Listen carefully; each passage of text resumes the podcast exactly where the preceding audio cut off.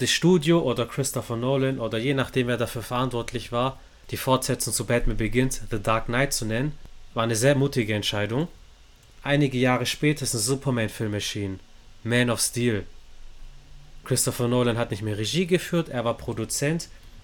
Er hat gesagt, weißt du was, komm mal, Zack Snyder, du bist ein ganz anderer Filmemacher wie ich. Für Superman brauchen wir eine ganz andere Bildästhetik. Dann ist Man of Steel erschienen und man hat sich überlegt für die Fortsetzung, welchen Gegner könnten wir für Superman machen, der an ihn heranreicht. Nicht physisch, sondern charakterlich. Und man war sich schnell einig, es kann nur Batman sein. Nur Batman kommt an Superman ran, rein von der Persönlichkeit vom kompletten Mythos. Deswegen, als Batman vs. Superman kam, hat man gesagt, okay, wir brauchen einen neuen Batman. Nolans Trilogie ist abgeschlossen, würde zu Man of Steel, wie das neue DC-Universum etabliert wurde, auf der Kinoleinwand auch gar nicht passen. Deswegen wurde Ben Affleck als Batman angekündigt. Und da gab es einen erneuten Shitstorm.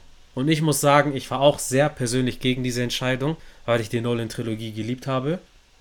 Aber ich habe mich auf den Film eingelassen und mir hat Batmans Verkörperung in Batman vs. Superman extrem gut gefallen. Vor allem in Batman vs. Superman in der Ultimate Edition. Der Film ist eine halbe Stunde länger und die Dinge, die in der Kinoversion keinen Sinn machen, werden sinnvoll gefüllt. Und du siehst auch seine Motivation, weshalb er so einen Hass gegen Superman hat. Nämlich das Gebäude von Wayne Enterprises vor seinen Augen zusammengestürzt mit den ganzen Mitarbeitern da drinnen. Und hier bekommen wir keinen Batman zu sehen, der in seiner Origin ist, der vielleicht seit zwei Jahren unterwegs ist. Das ist ein Batman, der seit 20 Jahren Verbrechen bekämpft. Ein Batman, dessen Robin getötet wurde. Das sehen wir, während er durch seine Bathöhle läuft. Das ist das Kostüm von Robin mit Graffiti vom Joker. Hahaha, ha, ha, jokes on you. Das heißt, du hast automatisch schon einen düsteren Ansatz. Dieser Batman tötet auch, was die meisten Batmaner davor nicht gemacht haben, vor allem der Nolan Batman nicht und der Comic Batman nicht kann man dazu stehen, wie man möchte, aber in dem Kontext, so wie der Batman uns präsentiert wird, passt es unglaublich gut. Und Ben Affleck nimmt die passende Physis mit. Es ist wirklich rein von seinem Körper der brachialste Batman. Und sein Kostüm zitiert Frank Millers The Dark Knight Returns. Googelt mal The Dark Knight Returns und schaut euch das Kostüm an. Das ist ein bulliger Batman Mitte 40, der schon sehr viele abgefuckte Dinge miterlebt hat. Das fand ich vor allem auch damals cool, als der Trailer rauskam zu Batman vs. Superman. Wo du halt auch Wayne Manor siehst, das abgebrannt ist oder auch den Robin-Anzug, der steht, das weißt, okay, er hat schon eine komplette Geschichte hinter sich, der hat viel Erfahrung, der hat viele, sicher körperliche als auch seelische Narben und du weißt auch nicht, was passiert ist, aber du kannst dir auch im Kopf ausmalen, was da alles schon passiert ist. Also Zack Snyder hat sich, glaube ich, viel Gedanken gemacht, wieso dieser Batman da ist, wo er heute ist. Und das hätte mich echt interessiert, ein paar Vorgeschichten davon zu erzählen. Nicht unbedingt als eigene Filme, aber als Flashback oder sonstiges. Oder einfach nur Erwähnung, dass man weiß, okay, was ist hier, was hat sich hier vorgefallen. Zack Snyder wollte ja ein großes Filmuniversum aufbauen. Er hat so viele Brotkrumen reingemacht. So dieser realistische Ansatz, den Nolan hatte, hat Zack Snyder teilweise natürlich auch, aber er hat viel mehr von der Comic-Ästhetik und von der Comic-Mythologie, weil es war ja sogar ein The Batman in Planung mit Ben Affleck, wie er einen eigenen Film bekommt, wie er gegen Deathstroke kämpft. Einer der gefürchtetsten Assassinen im Batman-Universum, im DC-Universum komplett. Louis, wir beide haben vor gar nicht allzu langer Zeit nochmal Batman vs. Superman in der Ultimate Edition gesehen. Was ist deine Meinung zu Ben Afflecks Verkörperung von Batman? Mir hat es jetzt beim Rewatch wieder besser gefallen als beim ersten Mal gucken. Ich muss mich immer so erstmal ein bisschen zurechtfinden. Ich gewöhne mich gern an Batman-Darsteller und auch, wo die quasi in ihrer Batman-Entwicklung sind. Sei es jetzt irgendwie ganz am Anfang in der Batman-Karriere, Jahr 1 oder Jahr 2 oder sowas. Und ich habe eine Weile gebraucht, um mich quasi mit dem gebrochenen, sage ich jetzt mal, älteren Batman abzufinden, der kein Zaubermann-Image mehr hat, der auch als Bruce Wayne nicht wirkt wie der schillernde Playboy, sondern eigentlich permanent müde und erschöpft wirkt, der absolut brutal zu seinen Gegnern ist, auch zum Teil tötet. Letztendlich hat er mir aber dann doch auch gut gefallen als Batman-Darsteller. Es war mir am Ende ein bisschen zu viel CGI in dem Film. Ich habe da ein bisschen Probleme mit, auch wie ganz bisschen wie bei Justice League. Also am Ende, wo die beiden sich durch die Stadt prügeln, finde ich, hat es ein bisschen was von äh, Neo gegen Smith in Matrix 3. Aber letztendlich die Moral oder die Einsicht ganz am Ende, dass quasi Batman dann doch wieder zum Symbol für was Gutes wird, die hat mir gut gefallen. Also einfach, sage ich jetzt mal, in diesem Bosskampf gegen Superman, als er nah dran ist, Superman wirklich zu töten, und Superman dann quasi Martha erwähnt, also seine Mutter, beziehungsweise mhm. die Mütter heißen ja gleich in dem Fall, das fanden viele ein bisschen komisch.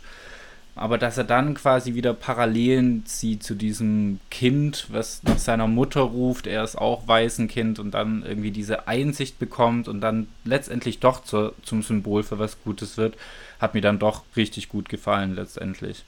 Und auf jeden Fall eine Lieblingsszene von mir aus dem Film ist die Nightmare-Traumsequenz. Finde die immer noch ein bisschen schwierig zu interpretieren, da wahrscheinlich hast du da ein bisschen mehr Background-Wissen, was es auch mit Snyder zu tun hat. Aber ich liebe diese Sequenz da in der Wüste und auch das Kostüm da von Batman. Ich liebe es auch. Das Kostüm von Batman zitiert ja The Dark Knight Returns, aber das Kostüm, das in der Nightmare-Traumsequenz hat, oder Albtraumsequenz besser gesagt, das wurde für den Film komplett neu konzipiert. Das gab es davor gar nicht. Es sind ein, zwei Comics erschienen, da hat er dann auch ein ähnliches Kostüm oder genau das. Aber sonst ist es so wirklich ein Original.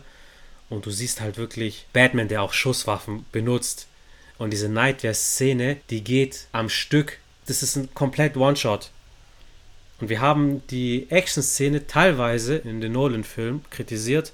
Und ich finde die Action in Batman vs. Superman die 1 zu 1 Kämpfe, das ist brutal, das ist extrem gut durchchoreografiert und dazu passt Ben Afflecks Physis unglaublich gut. Egal ob er im Lagerhaus kämpft, die ganzen Gegner kaputt macht, Messer rein, Arm bricht oder in der Nightmare-Sequenz, in dem er sich durchboxt, rumschießt und dann von Darkseids Paradämonen Knockout geschlagen wird. Ist auf jeden Fall ein großer Sprung nach vorne von der Action her, auf jeden Fall wie es auch choreografiert ist vom das Lagerhaus mit den Kisten hier und da, wie er damit interagiert. Und wir haben Superman als Gegner in Anführungsstrichen in dem Film erwähnt, aber es gibt noch einen weiteren Gegner und das ist Lex Luthor. Wir haben die Triangel zwischen den drei Figuren. Batman, Superman, Lex Luthor. Relativ früh im Film, bei dieser Gala, sehen wir ja auch alle drei nebeneinander, wie die den Dialog miteinander führen. Die Rolle von Jesse Eisenberg als Lex Luthor wurde im Vorfeld auch im Nachhinein kritisiert. Wenn man sich die Comics anschaut, wenn du dir rein die Statur anschaust, Batman, Superman, Lex Luthor. Lex Luthor ist breit und groß. Jesse Eisenberg ist halt so dieser Silicon Valley Nerd, dünn, bisschen komisch, aber er passt als Kontrast dazu. Du hast die Maskulinität schon mit Batman, schon mit Superman und dann passt noch dieser quirlige, aber abgrundtief böse Mensch sehr gut dazu. Und diese Szene, die ja belächelt wird, diese Martha-Szene, ja, die Mütter haben den gleichen Vornamen, aber Louis, wie du gesagt hast, ich sehe es auch eher so, Batman ist im Begriff, ein Alien zu töten, aber dann merkt er, okay, der tötet jemanden, der nach seiner Mutter ruft. Und Batman hat seine Eltern verloren. Batman war kurz davor und ist schon zu dem geworden, was er bekämpft, ein Bösewicht, der mordet. Und das war der Turning Point. In dem Nachfolgefilm Justice League, worauf wir gleich noch zu sprechen kommen, tritt er ja quasi so das Erbe von Superman an, geht so leicht wieder in den Helden zurück und stellt sogar die Justice League zusammen. Luca, was ist dein Fazit? Oder dein Zwischenfazit, wenn wir jetzt erstmal nur Batman vs. Superman im Ultimate Cut betrachten zu Ben Affleck Batman? Interessant wäre zu wissen, was man mehr aus dem Charakter gemacht hätte, weil er hat ja auch eine kleine Charakterwandlung in dem Sinne, aber wirklich zu zeigen, was er mehr darauf gemacht hat. Also er hätte auf jeden Fall eine größere Chance verdient. Aber ich glaube, am Ende war es ja auch so, weil Ben Affleck selber auch von der Rolle zurückgetreten ist, aus persönlichen Gründen, was damals in seinem Leben auch alles vorgefallen ist. Also ich sage mal, auf jeden Fall eine Bereicherung fürs Multi-Universum an den verschiedenen Batmans, die wir hatten. Quasi diese ältere Version, der schon sehr erfahren ist, der viel durchlebt hat, der viel verloren hat. Ja, nicht mein persönlicher Favorit, aber eine interessante Bereicherung. Mhm. Dieser Charakter wurde ja im Nachfolgefilm Zack Snyder's Justice League nochmal ausgearbeitet, nochmal weiterentwickelt. Wir erwähnen hier explizit Zack Snyder's Justice League, also der Cut von Zack Snyder, nicht die Kinoversion, die nur Justice League heißt, weil die Kinoversion ist zwei Stunden lang, Der Snyder Cut ist vier Stunden lang und hat nochmal andere Szenen. Wenn wir jetzt über diese Geschichte reden, warum es den Snyder Cut gibt, das würde den Rahmen komplett sprengen, aber es ist auf jeden Fall die bessere Version.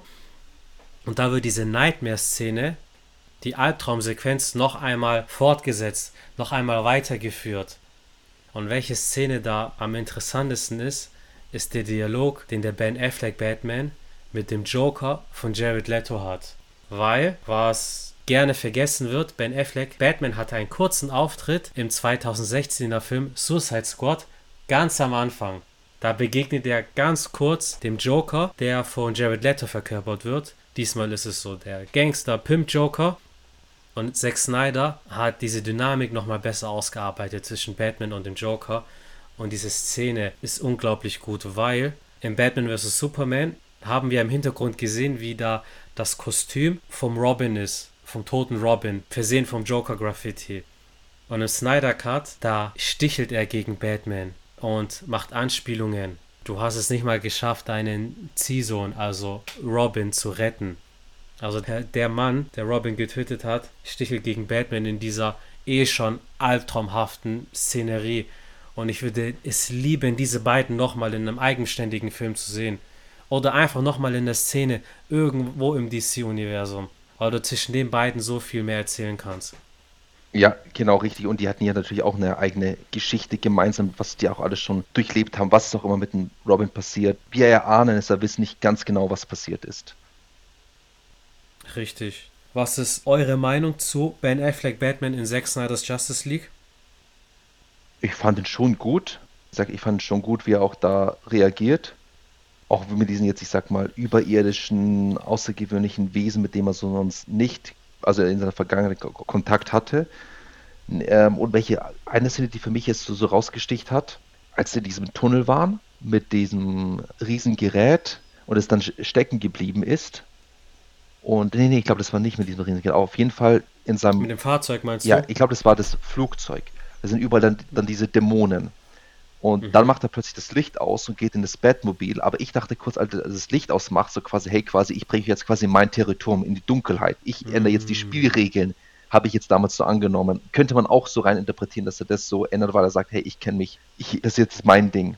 Das ist mein Spielfeld. Mhm. Oder auch am Ende, als quasi es verloren scheint, springt dann auch plötzlich rein oder gleitet einfach rein, so quasi sagt, sagen, okay, ich habe eh mit meinen menschlichen Kräften keine Chance, aber egal, ich muss jetzt alles tun, was zu tun ist. Das fand ich auch so nett von seinem Charakter her. Ja, und ich schließe mich euch da tatsächlich an, eure Meinung. Also ich finde auch, dass es eine Bereicherung ist für das Batman-Universe und äh, dass es einfach eher so eine Action-Version von, von Batman ist ist auch nicht mein Lieblings-Batman, aber ich glaube, ihr habt es schon ganz gut zusammengefasst so. Was haltet ihr von der bulligen Batman-Interpretation von Ben Affleck? Lasst es mich auf Instagram und TikTok unter dem Hashtag Anime Podcast wissen. Im nächsten und gleichzeitig letzten Part sprechen wir über den aktuellen Batman, verkörpert von Robert Pattinson. In diesem Sinne, do you bleed?